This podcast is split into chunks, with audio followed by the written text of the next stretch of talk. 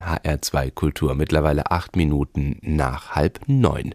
Und wir haben einen Literaturtipp für Sie.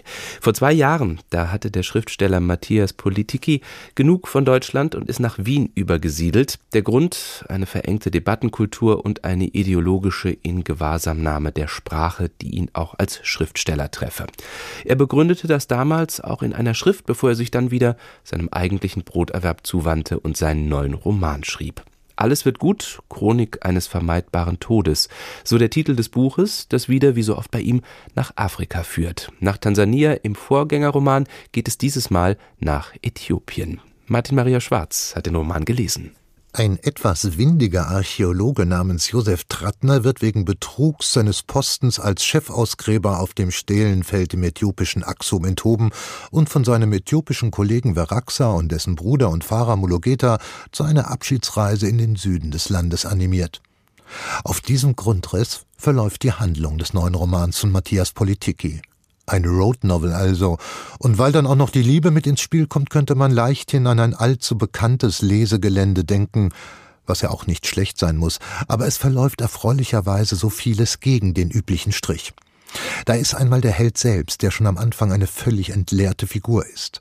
Er hat nicht nur seine Stelle, sein Einkommen, seine Lebensgrundlage und seinen Ruf in Äthiopien verloren, sondern all das vorher auch schon in seinem Herkunftsort Wien, wo ihm seine langjährige Freundin samt eigener Wohnung abhanden gekommen ist. Auch die Künstlerexistenz, die er dort einmal pflegte, ist lange vorbei. Der Mann ist einfach frei, aber in der unangenehmsten Bedeutung des Wortes.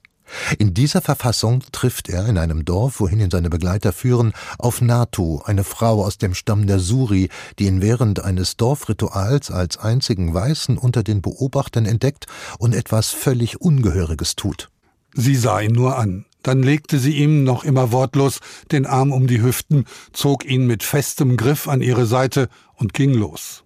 Oh ja, sie ging los, ging den Weg einfach weiter, den er ihretwegen unterbrochen, ging mit ihm durch dieses späte Licht des Tages und schräg über den an die 20, 30 Meter breiten Erdstreifen, der als Hauptstraße von Surmakibisch gelten mochte. Dieser Akt, der nichts anderes ist als ein Aufstand gegen die überlieferte und immer noch herrschende Ordnung nicht nur innerhalb ihres Stammes, wird die Handlung bis zum Schluss prägen.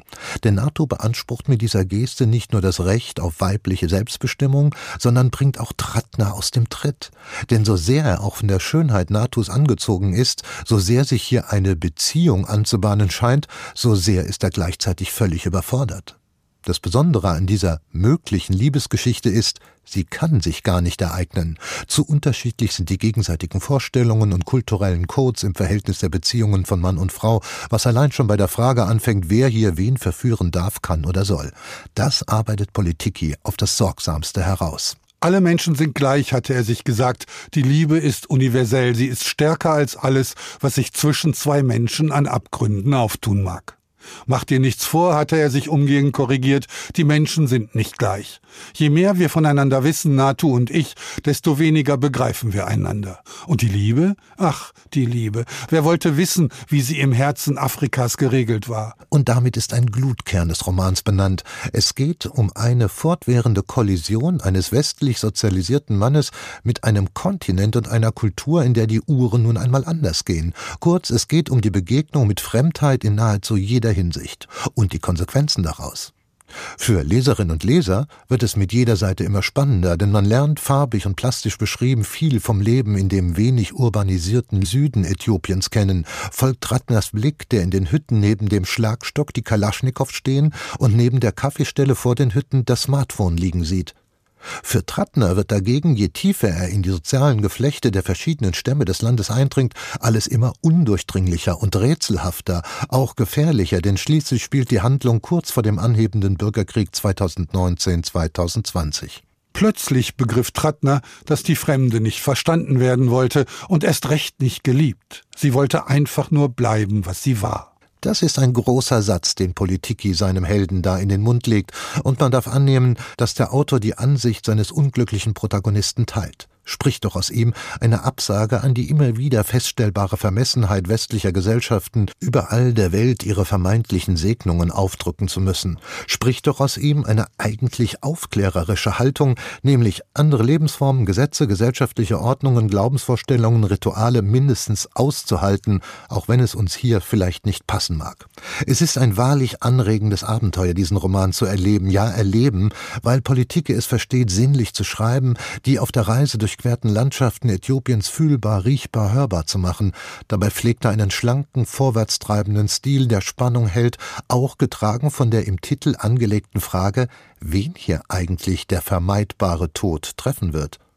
Und er wird auch im Kopf von Leserinnen und Leser etwas bewegen, allein nur angesichts eines solchen Gedankens, mit dem Trattner beim Abschied von seinem Fahrer Mulugeta konfrontiert wird. Als sie sich schon voneinander verabschiedet hatten, kam er Trattner nochmal nach ins Foyer. Den ganzen Weg von der Drehtür bis zur Rezeption strahlte er ihn an. Dann umarmte er ihn und wollte ihn gar nicht mehr freigeben. Schließlich riss er sich los und haspelte etwas in mehreren Anläufen hervor, das sich Trattner erst im Nachhinein zu einem Satz zusammensetzte. Wer von einer Reise nicht voller Zweifel zurückkehrt, der hat nichts verstanden. Martin Maria Schwarz hat Ihnen den neuen Roman von Matthias Politiki vorgestellt. Alles wird gut, Chronik eines vermeidbaren Todes, erschien bei Hoffmann und Kampe, kostet 25 Euro. Neue Bücher in HR2 Kultur. Weitere Rezensionen auf hr2.de